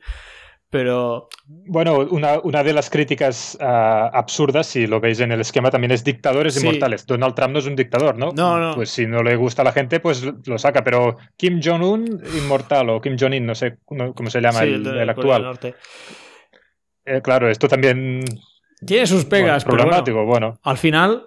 Em, no es que sea inútil hablar de esto, es que si se puede hacer, se acabará haciendo. Por mucho que. No, y los dictadores inmortales, es que no. El avance no. Es complicado pararlo, porque lo mm, puede coger un país unilateralmente. Si ahora paramos el avance. Dime, Jurep. A ver, perdón. No digo, a ver si ahora vamos a parar el avance porque hay Kim Jong-un allí de dictador, sí, hombre. Y aparte. Y además lo puedes ver de... Perdón, sí, sí. Digo, lo, puede parar pues un país o una comunidad, o... pero, pero otro no. Es decir, eh, es complicado. Es pararlo. Dime, Mar. Y además, yo, creo que funciona en los dos sentidos este argumento, porque sí que es verdad que eh, un dictador podrá ser, eh, podrá vivir más años, pero también las personas que están esclavizadas, sometidas, ¿no? Por ese, por ese dictador. Porque ahora mismo, pues bueno, si te pilla un dictador más joven que tú, pues probablemente si sigas en ese país eh, mueras antes, ¿no? en cambio, si, si eres inmortal, bueno, no inmortal, eh, si, si no vas a morir de viejo, eh, pues tengas la esperanza de que se resuelva eso o que encuentres una solución tú y te vayas del país o, cualquier cosa antes, de, antes de que mueras. Yo creo que la, el problema viene, viene, un poco en este impasse de tiempo que solo las personas ricas se puedan permitir el tratamiento. Entonces, es, por lo que, es lo que decía que ahora mismo siempre tienes el consuelo de, bueno, se va a morir de viejo, pero si no se muere de viejo... ya, ya. sí, pero esto por lo que dices de, que, inicialmente será cara, sí, toda la tecnología es cara, pero obviamente no, no, es ningún argumento para frenar. Pues el tratamiento para el cáncer mm, también es caro. ¿Alguien propone frenar la investigación porque es caro? No, al revés. Todo el mundo dice, adelantemos más la investigación. Los coches, ¿cuánto aparecieron? Pues también eran caros. ¿A alguien se le ocurre prohibimos los coches porque solo son para ricos? Pues no.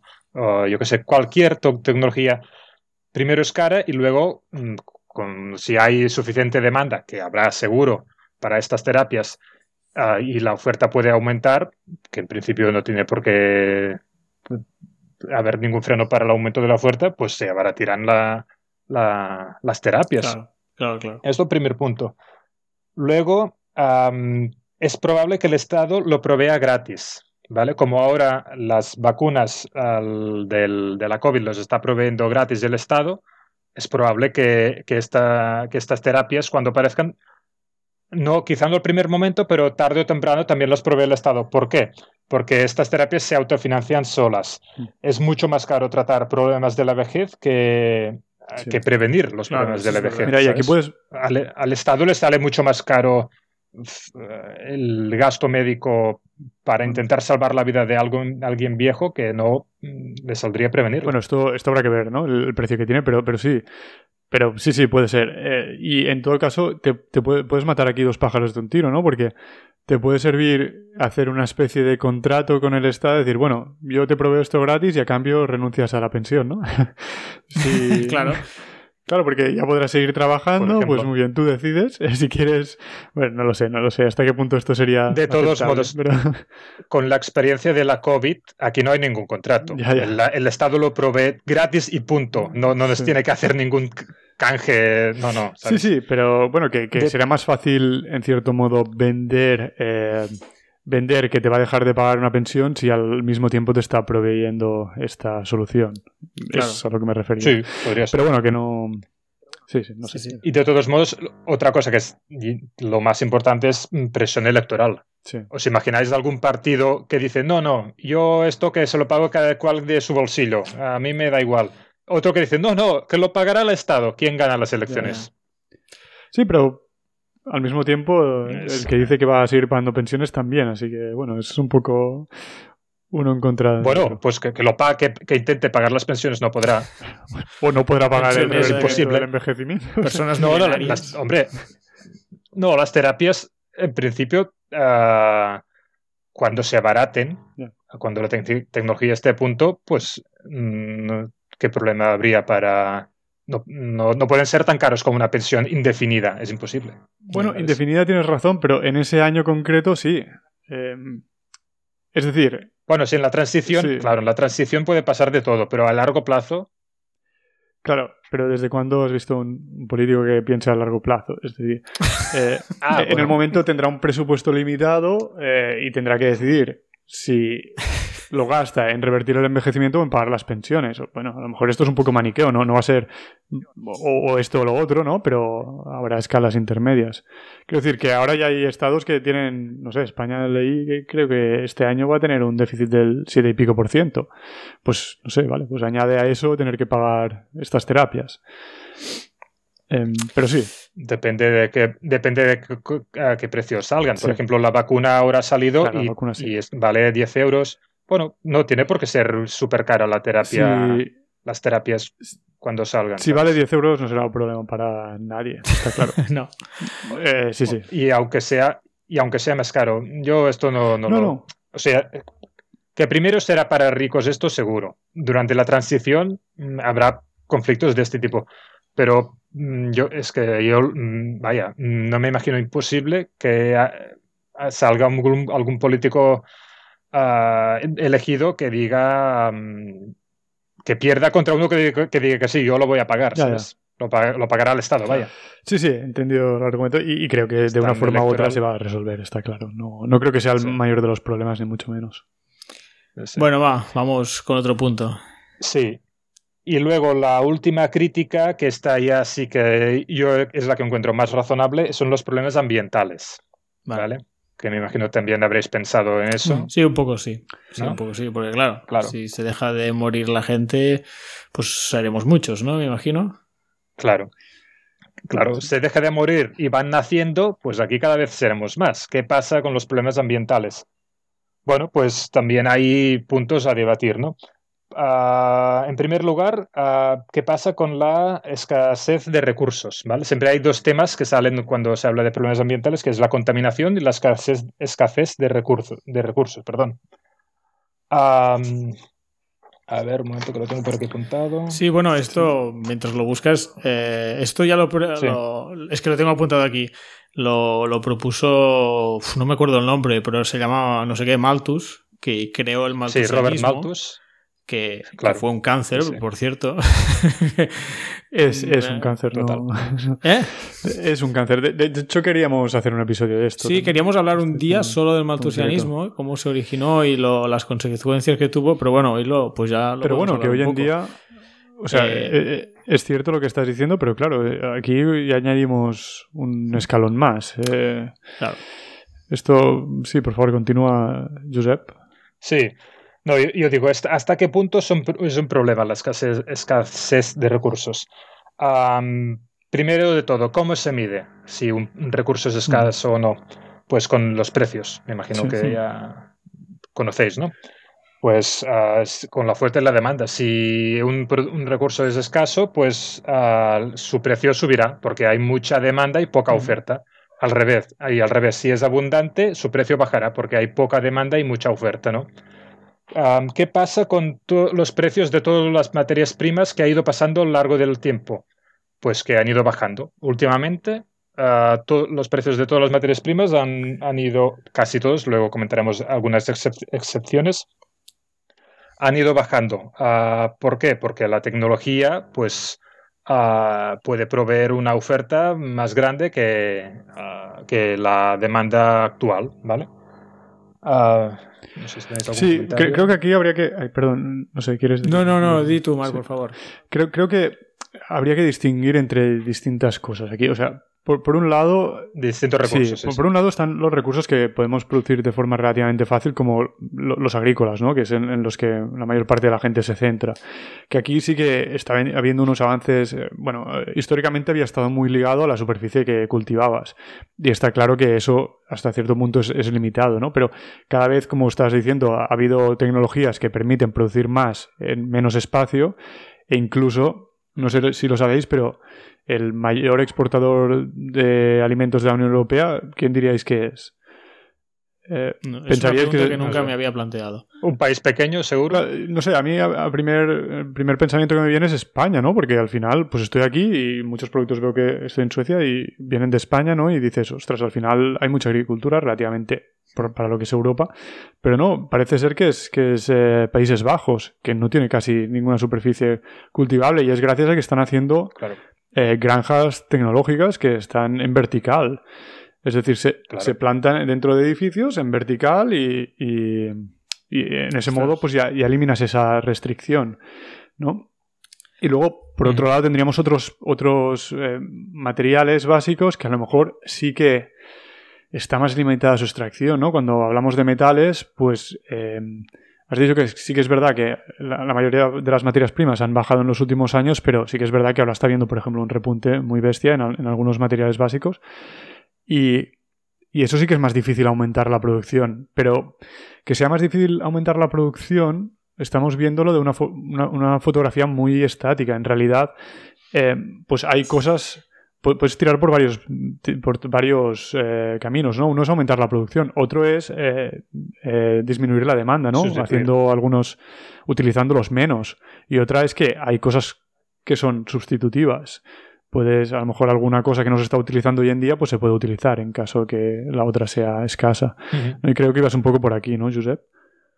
Sí, de estas mm, materias primas que están bajando de precio, yo las he dividido en, por ejemplo, en, tres características. unas son las que son súper abundantes, es que no hace falta ni, ni mejorar la tecnología ni inventarse historias, ¿no? Yo qué sé, el cristal, el vidrio, ¿cómo se hace? Se hace de arena. La arena es escasa, pues no, evidentemente, ¿no? Ah, yo qué sé, el cemento, pues se hace de arcilla y carbonato cálcico la arcilla es mm, escasa, tampoco, ¿no? Eh, las materias primas de este tipo es que no, no, no, no, son pero escasas. Esto, yo, creo que cuando hablamos, eh, no, tendríamos que referirnos más a materiales realmente eh, materias primas primas, ¿no? Esto al final es algo que has este procesado. o sea, creo, creo que lo hablaríamos más de algunos metales, incluso de la madera, ¿no? Exacto. Esto es otro apartado, perdón que había dicho, esto es materias superabundantes, esto no hace falta ni debatirlo ya. Otras materias renovables, como puede ser el agua, el agua puede ser escasa, pero se va, se va renovando, ¿no? con la lluvia, los ríos, pues. Luego, la comida, la ropa, la madera, todo esto puede ser escaso, pero depende. ¿De dónde viene la comida? Pues de las plantas y del ganado. ¿Y dónde viene el ganado? Pues de las plantas, ¿no? Al final todo viene de las plantas. La ropa de dónde viene? Del algodón. El algodón de dónde viene? De las plantas también. La madera de dónde viene? De las plantas. Al final será agua y plantas. Ah, plantas, pues como dices tú, mm, agricultura vertical. ¿Hay algún límite con la materia, las materias primas para las plantas? Mm. A ver, yo creo que mm, pues no sea, el tema del agua puede ser delicado en cierto momento, ¿no? Porque siempre la puedes desalar, pero habría que ver qué consecuencias tiene eso. pero bueno, estoy seguro que, habrá, avances, claro. Eh, sí, lo que pasa es que lleva otros problemas, pero... Sí, sí. Pero supongo que, habrá avances, ¿no? Y, en cierto modo, pues también se puede reducir el consumo. por ejemplo, en lo que estamos hablando, las granjas verticales utilizan mucha menos agua que, que las otras, ¿no? Y cuando dices que las plantas, si se pueden hacer este tipo de granjas y tal, eso es cierto. O sea, para producción de alimentos yo lo veo más claro. Para producción de madera no, no lo veo tan claro, ¿no? Porque no sé, no, no De madera no. Y de madera son bosques que, que la madera que se utiliza no se va talando bosques y se van eliminando los bosques. Hay una zona que se dedica para hacer madera. Se plantan los árboles, se cortan y luego se vuelven a replantar para coger más madera. No tendría sentido de dejar zonas áridas eternas o grandiosas. Sí, esto es, esto es un muy buen apunte, creo que es, es, importante clarificarlo ¿no? para, para, la audiencia, pero aún así una cierta superficie eh, tiene un límite, los, los, árboles no crecen, crecen a una velocidad, ¿no? Y tiene un límite. Y de hecho se está viendo ahora que eh, con el tema de la pandemia todo el mundo se ha puesto en Estados Unidos a, construir casas y, hay escasez de madera brutal porque no puedes, vale, puedes plantar más árboles pero tardarán unos años en... Y, y me da, pero, pero bueno, también hay el tema es que todos estos materiales tienen sustitutivos y pues si no lo haces de madera lo puedes hacer de otra cosa y te queda siempre el hormigón, ¿no? Como, como decías, que más o menos es, es poco escaso. Otros metales podrían tener problemas, pero bueno, siempre hay sustitutivos, entiendo. Sí, yo he puesto el último apartado de materias mm, que no son ni superabundantes ni son renovables, que son, pero como los metales, ¿no? Esto sí que hay metales, hay los que hay, pero bueno, mm, son en parte reciclables, ¿no? Si tú tienes yo sé, una casa que la derrumbas, pues allí hay metales, pues ahora los tiras en, los puedes tirar en el vertedero, ¿no?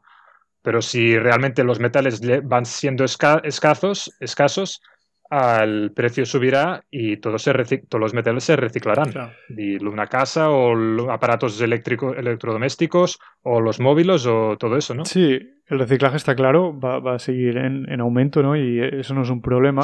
Eh, el problema creo que podría venir eh, claro, estás diciendo cuando derrumbas el edificio, vale, pero si tenemos mucha más gente viviendo, pues necesitarás más al mismo tiempo, ¿no?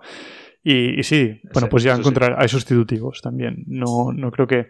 Mm. Puede darse algún caso, ¿no? De algún material que necesites sí o sí, y bueno, no sé. Eh, yo creo que. Eh, no sé si esto querías ir por otro lado, ¿no? Pero al final, más gente sobre la Tierra es más gente pensando, ¿no? Y al final las ideas. Las ideas son escasas, pero una vez se han encontrado, se comparten de forma gratuita se acumulan. Con lo cual, eh, más gente en la Tierra pensando, más soluciones que se van a encontrar. Sí, sí. Mira, esto, esto, es buena idea, es verdad.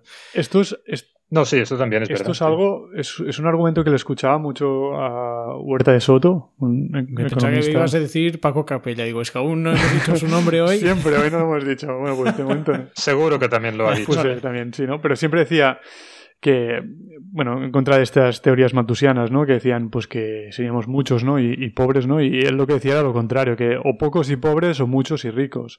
Porque... Oh, si habéis leído el The Evolution of Everything, también ah, lo habréis visto. Durante todos estos años de la revolución industrial hemos pasado de un billón de habitantes a la Tierra a siete billones y, las materias primas no, no, son cada vez más escasas, son cada vez más, más, más abundantes. Sí. O sea que de momento la experiencia ya mm, este, desmiente este argumento. Y, así con todo. Es decir, solo hace falta que una persona tenga una idea para que la aproveche casi toda la humanidad, ¿no? Y especialmente hoy en día. Y, y, ostras, pues claro, lo que pueden pensar... Esto, esto es algo que me, produce, que a veces pienso, ¿no? Que, que he, oído algunos especialistas que dicen que nunca se va a llegar, eh, evidentemente no hablan de esto de la longevity escape velocity, pero... que nunca se va a llegar a más de 10.000 millones de personas en la Tierra, porque están decreciendo los, los ratios de, de, tal forma que pasará al revés, que llegaremos a un máximo que estará por debajo de los 10.000 millones y a partir de ahí la humanidad irá decreciendo hasta volver de aquí muchos miles de años pues a, a niveles en los que estábamos antes, ¿no? Tipo pues 100 millones de personas en toda la... ¿Con qué razón afirman esto?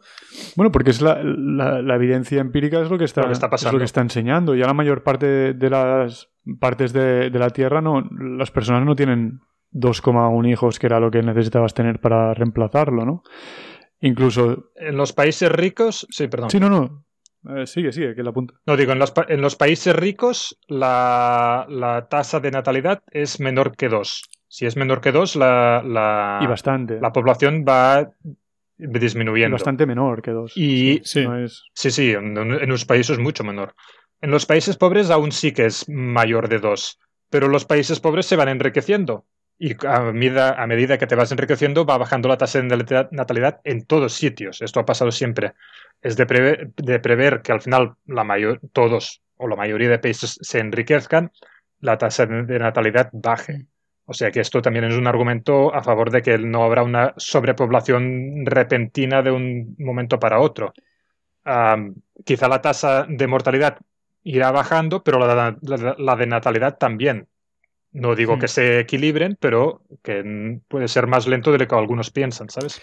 No sé, no, no lo habéis comentado, supongo que soy el más friki de los tres, pero también mirando muy al futuro se podrían colonizar otros planetas incluso. Bueno, no sé, es, ya es como mirar muy lejos, pero bueno, hoy, hoy estamos mirando lejos y si estamos hablando de una humanidad donde se muere poca gente, que ya ha alcanzado el LEP y, la mortalidad, eh, quizá, bueno, sí que la gente tendría menos años, pero claro, también si, si eres amortal, me imagino que puedes tener hijos toda, durante toda tu vida. Es decir, es un poco extraño. Supongo que... Sí. ¿Cómo se controlaría? Bueno, ¿cómo se controlaría? Es complicado, pero también me imagino pues que, irán saliendo soluciones a, los distintos problemas. Porque... Hmm. Sí, está, está, claro ¿eh? que todos estos argumentos eh, creo que son totalmente suficientes para rebatir el maltusianismo hoy en día, pero, pero no, no está tan claro que si puedes estar toda la vida teniendo hijos, eh, esto sea, sea así, ¿no? Pero, pero bueno, probablemente también esto provocará cambios en, en, la mentalidad de las personas, ¿no? No sé cuántos hijos tendrá la gente. Claro. ¿Y, y cuándo tardará en tener hijos? Claro. Eso sí. Em, Lo mejor es tenerlo cuando tienes 200 años, que ya tienes experiencia. Exacto, ya has hecho de todo, ya, ya te pones a tener hijos. Algo que quería aclarar. Estamos hablando de tasa de natalidad, eh, ha sido un error mío. Lo que queríamos decir es tasa de fecundidad, que es cuántas, cuántos hijos hay por mujer. Eh, porque tasa de natalidad ah, es por, por habitante, ¿no? Y no es lo, lo que hablamos de tasa de fecundidad y, solo un apunte más. Mira, eh, la India ya está en una tasa de fecundidad de 2,08. O sea, ya están ahí en el... ¿2,08? Sí, están en el break-even, ¿no? Ya, ya no... Pues sí, sí, está. Sí, ya no... Ya están estancados totalmente porque es alrededor de esa cifra en la que te estancas. Sí, sí. Una, Mark, eh, ¿podemos aclarar qué es el maltusianismo? Es que creo que no lo hemos explicado bien y no, no todo el mundo. Bueno, yo lo que sé, lo, lo que me leí, bueno, fue un hombre que a finales del siglo XIX, puede ser, finales del siglo XIX me suena. Escribió un libro porque veía que, cada vez eh, subía, ¿cómo era? Bueno, predijo, predijo que, la gente se empezaría a morir de hambre. Ah, sí, ya me acuerdo, porque eh, la población crecía exponencialmente, pero la producción de alimentos no era exponencial, crecía linealmente. Lo que decía, sí, era eh, que, los alimentos eh, crecían de forma aritmética y, La, y, la población geométrica, ¿no? Que más o menos es lo, es lo que vienes a decir. Pero bueno, eso ya. Sí, exacto. Sí, sigue, sigue, perdona. No, bueno, esto y. Esto ocasionó que a principios del siglo XX, pues mucho racismo, también hubo como eh, ya lo explicaremos mejor, también China hizo la, bueno, la, ley de un solo hijo, em, Muchas ONGs em, empezaron a, esterilizar a, países, a mujeres en países pobres porque pensaban que la solución era, oye, no tengáis tantos hijos que se están, se están muriendo de hambre. Nosotros sabemos más que nosotros, que vosotros, os vamos a, hacer, a esterilizar, que es mucho mejor. Bueno, se hicieron atrocidades, unas barbaridades eh, increíbles. Es decir, eh, bueno, ya, ya, hablaremos más de, este tema en otro programa porque creo que, que, es muy interesante. Pero esto vendría a ser el maltusianismo. Y en resumen, lo que ha pasado después es que esto no se ha cumplido. O sea, que, al contrario, hay mucha más abundancia por persona. Y, y, bueno, sí, eh, o sea, una, una, definición que encontré de, maltusianismo que me pareció muy, muy adecuada, ¿no? Que es esa teoría por la cual eh, que nazca una vaca es algo positivo y que nazca un ser humano es algo negativo, ¿no? Y. Y bueno, al, final, pues un ser humano eh, también produce y al final ayuda a mucha más gente, con lo cual es que es todo lo contrario de lo que, hmm. lo que se preveía. Sí, bueno, básicamente eh, cuando hubo, sobre todo se, por lo que leí, eh, el, uno de los descubrimientos más importantes que cambió esto fue el, los fertilizantes con, de nitrógeno, creo, ¿era nitrógeno? Bueno, eh, que, que pues lo, lo, que antes producías un poco, de, de, repente podías producir muchísimo más. Y bueno, pues ya la está revolución verde, no sé si la Revolución Verde de Douglas, o no sé cómo se llama, del 1960, mm. por ahí.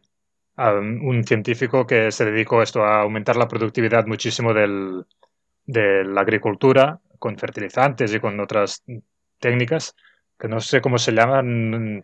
Bueno, me gusta. Hoy hablamos. Ya lo pondremos en. No, esto no lo teníamos preparado, ¿eh? Lo, no, estamos, hablando un poco así. Pero bueno, sin alargarse mucho más. Eh, por eso es que, como hemos estado hablando del maltusianismo, digo, no sé, no, no lo hemos explicado. Sí, sí. creo que es bueno aclararlo. Si queréis un, sí, un apunte solo sobre esto de la escasez de recursos.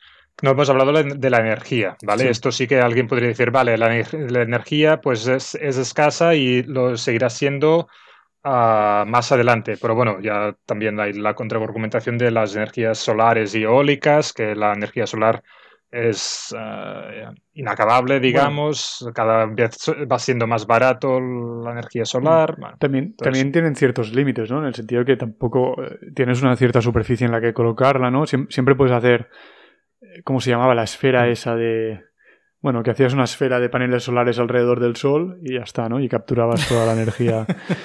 Entonces no tienes sol. No, pero bueno, eh, eso está, está lejos, ¿no? De, ocurrir. Em, pero bueno, también siempre te queda la nuclear, ¿no? Otro, sí, lo que has dicho es interesante. Otro argumento es el espacio, el, el argumento final, ¿no? esto sí que hay el espacio que hay y en vertical pues se puede ah, hacer, pero quizás sí que haya un, un límite físico. ¿no? Todo lo anterior quizá nos, nos las podemos apañar, pero el espacio quizás sí que es el, el último límite físico posible, ¿no? Pues entonces algunos dirán, pues entonces que se prohíba tener más hijos. O yo qué sé, ¿sabes? Cuando llegamos a un límite de verdad... Maltusianismo otra vez. Yo no, yo no lo defiendo, yo soy antimaltusiano total, ¿no? Pero si de verdad llegamos a un límite que en mi mente podría ser el espacio, pues mira, a ver, pues quizá... No, no creo que pues, se llegue a ese límite de espacio para, poder vivir personas, ¿no? Un, dato que, escuché eh, que me pareció muy, muy interesante es em, ¿cuántos pensáis que la población mundial actual ocuparía en superficie eh, con la densidad de Barcelona? Con la densidad de vivienda de Barcelona. Sí, algo así. Ah, o sea, sí. El estado de Texas o algo así, ¿no? Bueno, yo en lugar del estado de Texas había escuchado España, pero creo que la superficie es parecida. Pues, pues sí, más o menos. Sí, o sea que te cabría toda la población mundial en España eh, con la densidad de Barcelona. Ah, sí. Que se, que se vive bien en Barcelona. Sí. tampoco estamos afectados. No. A mí me gusta. Vive muy bien en Barcelona. Sí, lo que me refiero es que, claro, y me dirás, bueno, ya, pero necesitas campos. Bueno, sí, sí, es verdad. Necesitamos cultivos y cosas de estas, ¿no? Cabría toda la producción en España. Pero lo que quiero decir es que hay mucho o sea, estamos muy lejos de ese límite. Sería, creo que el de la energía era más, era más, eh, eh, puede estar más cercano, pero bueno, ya se encontrarán. De momento estamos lejos también, se encontrarán soluciones y como hemos dicho antes, como más personas pensando en soluciones, pues mejor. También supongo esto que se podría llegar a calcular cuántas personas pueden venir, vivir de manera sostenible en el mundo. Pero, es que ahora es, imposible calcularlo porque no sabes qué tecnología tendrás en ese momento. Claro, es, que ese es el punto. Hoy en día eh, hay expertos que hablan de esto y que hablan que es unos 10.000 millones. Pero bueno. Con la tecnología actual. Claro, yo lo pongo muy, en duda. Como seguro que mejorará, pues, claro. ¿Quién sabe? Eh, sí, será. perdón, por puntualizar, el que llamaba, el que buscaba el nombre que buscaba era Norman Burlack. Borlaug se escribe, no sé cómo se pronuncia. ¿Vale? El, este, el que hizo la Revolución, la Revolución Verde. Muy bien. Perfecto. Estupendo. No sé si tenías algún puntito más, Josep. Muy cortito porque ya casi que va siendo hora de, acabar. No sé cómo estáis vosotros, pero... un poco de hambre, pero, pero aquí, de tiempo. Yo también. Aquí me van ya diciendo, venga, se tiene que eh, ir acabando, pero bueno. en la contaminación, ¿vale? Hemos hablado de escasez de recursos y contaminación. También es, otro problema ambiental que tendríamos que ir con, con, mucho cuidado, ¿no? Pero bueno, otra vez también la contaminación desde la revolución industrial llega al cenit y, o, bueno, y posteriormente muchos contaminantes llegan al, al el, auge, o el máximo, digamos, y cuando el país se va enriqueciendo y mejorando la tecnología y la legislación, pues la, la contaminación va bajando. O sea, en la mayoría de, parámetros de contaminantes em, está bajando. Por ejemplo, eh, la contaminación del aire en metales está bajando en óxidos, eh, son óxidos de azufre, óxidos de nitrógeno y óxidos de carbonio. Eh, son los principales contaminantes. Están bajando todos, menos el óxido de carbonio, que es CO2, que esto este no, está bajando, que está subiendo, que este es lo del cambio climático, que esto ya daría para otro tema que ya no, no, creo que podemos tocar ahora. Pero, pero el resto sí, óxido de azufre, de nitrógeno, que, estos causan la lluvia ácida, estos están bajando. Las partículas, no sé si lo habéis oído nunca, PM 2,5, PM 10. ¿Os suena? Sí, sí, bueno, yo trabajo en ese campo entonces. pero, ah, pero a lo pues, mejor para pues, los, para los espectadores, pues Sí, son residuos de la combustión de hidrocarburos. Bueno, y, no, y no solo, incluso por ejemplo, en el transporte, aunque, aunque eliminases, aunque fueran coches eléctricos, algo de estas partículas producirías porque el propio desgaste de los mm. neumáticos y, y tal lo genera. Pero sí. Sí, pero bueno, también está bajando. Ah, o sea, el, aire cada vez está menos contaminado y la población va aumentando. ¿Por qué? Pues la tecnología permite crear menos residuos, recogerlos o lo que sea, ¿no? En el agua también los ríos cada vez están más limpios, los del primer mundo, digamos, los, los de los países que se están desarrollando, pues aún los están contaminando. Pero esto ah, es lo que se llama curva ambiental de Kuznets. No sé si lo habíais, habíais oído nunca. Pues es una curva que hace como una campana de Gauss, que es cuando los países se están enriqueciendo, están a la izquierda y cada vez contaminan más. Llega un punto que ya son tan ricos que ya la, hacen legislación para proteger el medio ambiente, la tecnología ya puede eliminar la, contaminación y va descendiendo los contaminantes, ¿vale? Occidente está en la curva descendiente de la curva de Kuznets, en la mayoría de parámetros. Hay muchos países que aún están aumentando, pero se enriquecen y en algún momento llegarán a la. Lo lógico sería que siguieran un, patrón como ha pasado, no sé, en Europa. Exacto. sí. sí. Por eso, esto pasa en, el aire, en el agua, pasa en, todos los tipos de contaminantes, ¿no? En el agua hablábamos de ríos, pues cada vez más limpios. Los mares, eh, esto hay también debate. Por ejemplo, de petróleo están cada vez más limpios, hay menos mm, fuitas, ¿cómo se llama? Mm, fugas. Fugas de petróleo. Sí. Ah, pero de plásticos. Plásticos esto no. de plástico hay más porquería de plásticos. Todo un tema, ¿eh? Me vi un documental el otro día. Sí, esto, ya daría para otro tema. También se, hacen avances, o sea, al final. Hmm. Hmm. Sí. Pero prácticamente el, motivo es porque em, hay muchos que no se pueden reciclar o con eso le da cuenta y hasta ahora se le daba a la China, ¿vale? Se daba la porquería se le da a la China y para que se lo quede y, China lo tira o directamente se tira aquí, ¿vale? En principio los, los residuos de plástico o se llevan del vertedero o se incineran o se reciclan en principio no tendría que acabar al mar. Si alguien los tira al mar eh, es porque no hace un uso resulta correcto, digamos. bueno, es que esto me vi el otro día, vamos a hacer una recomendación, el documental este que se llama no sé pronunciarlo en inglés, Seaspiracy, como conspiración, pero con la palabra mar al principio.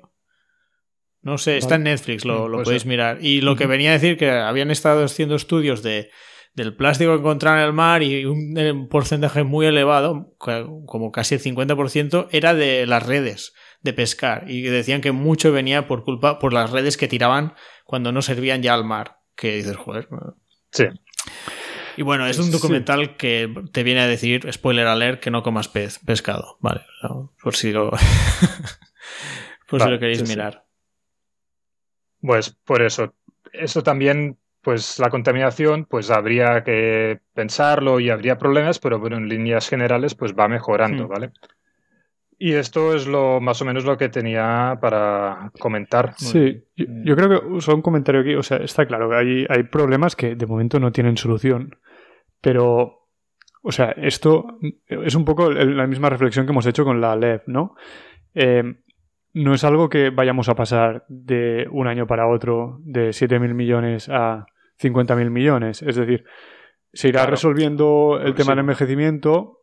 Eh, la gente entiendo que, como decíais, aplazará más la decisión de tener hijos.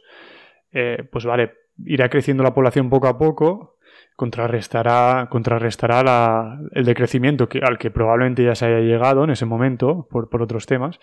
Y, y puede ser que vaya creciendo la población, pero no será de una forma brutal, será poco a poco, la gente tendrá los hijos más tarde, pues irá pasando, pero habrá tiempo de que todas esas personas que estarán sobre la Tierra pues vayan encontrando soluciones, ¿no? Y... No las tenemos que encontrar todas nosotros ahora. Hoy, exacto. No. podemos decir que todo estará resuelto, pero tampoco podemos decir que no lo va a estar. Y no sé, la experiencia nos, nos dice que en general hemos ido resolviendo las cosas. Pues eh, un mensaje de positivismo en ese sentido, ¿no? Como, como nos queda siempre. Positivismo es otra cosa. Ah, es verdad, positividad, exacto. no, siempre lo dicen en la tele y me, me da mucha rabia estudiar. Es verdad, positivismo es otra cosa, sí. Positividad. Em, pues un poco, ¿no? Como con los libros de Johan eh, Norberry, ¿no? Que me recomienda siempre Josep. Sí. Progreso. Sí, eh, Progreso, por ejemplo. Recomendable. Norberry, que es sueco. Norberry. Se pronuncia. Ah, vale, perdón. Sí, sí. Pues lo pondrás en la descripción, ¿no? ¿Y de qué van estos libros, por cierto? Bueno, pues yo, muchas, algunas cosas de las que he hablado aquí lo, he sacado aquí, de, la mejora que de, tecnológica. Ah, vale, vale. Es un poco también van en el sentido. Todos son suecos los que hablan de esto, no, entiendo por qué, pero eh, ¿cómo se llama el Hans Rosling? Este. Eh, que también tiene un libro. Ahora no recuerdo el nombre. ¿Cómo era? Em, Factfulness. Factfulness. Eh, que bueno, decir que te. ¿Cómo se traduciría? ¿Factfulness? pues es difícil, ¿no? que tengas en cuenta los datos, ¿no? O algo así. Ah, em, vale, factfulness. Mm. no sé cómo se como de mindfulness, pues factfulness. Exacto, lo que vienen a decir los dos eh, es que eh, pues en las noticias vemos siempre las cosas negativas, pero en realidad cuando vamos a los datos pues vemos que el mundo mejora y mucho y, eso es lo que hay que tener en cuenta, ¿no? Sí, sí, sí. Bueno, claro, también. Bueno. Pues que no, iba a abrir una lata que daría para mucho, pero dices que al final las noticias lo que quieren es llamarte la atención. Tú mires una noticia, ah, todo va bien, ah, pues pues y que la mayor, la, parte, la mayor parte de cosas positivas no pasan de golpe, pasan de forma progresiva. Y no vas a decir, muy bien, abrimos el, el Telenoticias diciendo que hoy la esperanza de vida ha aumentado un 0,3%. Felicidades. un 0,0003. lo tendrías que decir cada día. En cambio, si, si hay un accidente de avión, pues, pues salen las noticias, porque de golpe pues, han muerto unas personas, ¿no? Y. Hostia, tendrías que hacer una teoría, la teoría. Sí, sí, sí. Ya existen. de las noticias. Ya existen, ¿no? Seguro, seguro. Muy bien. Pues muy bien. Pues yo creo que bueno, hasta aquí hemos llegado. Hoy. Hemos tocado un poco de todo. Lo hemos tocado todo también como querríamos, pero creo que ha quedado un programa bastante interesante. Eh, no sé si tienes alguna cosa más. Más o menos el resumen. Sí, yo el resumen que, el resumen que quería decir es que ah, muchos de los problemas que hay, ah, pues algunos tienen sentido tanto a nivel biológico, digamos, como a nivel de deseabilidad, pero que se puede debatir, digamos, que no, la de respuesta no está dada ya de por sí. Vale. Muy bien. Básicamente. Pues, Josep, muchísimas gracias por pasarte por el programa. Espero que vengas más días. Gracias a vosotros. A ver, esperamos, sí, sí. Y Marc, un placer también. gracias a los dos. Ha sido muy interesante participar en este debate. Igualmente. Pues bueno, nos, des- nos despedimos. Que vaya muy bien. Hasta la próxima. Adiós.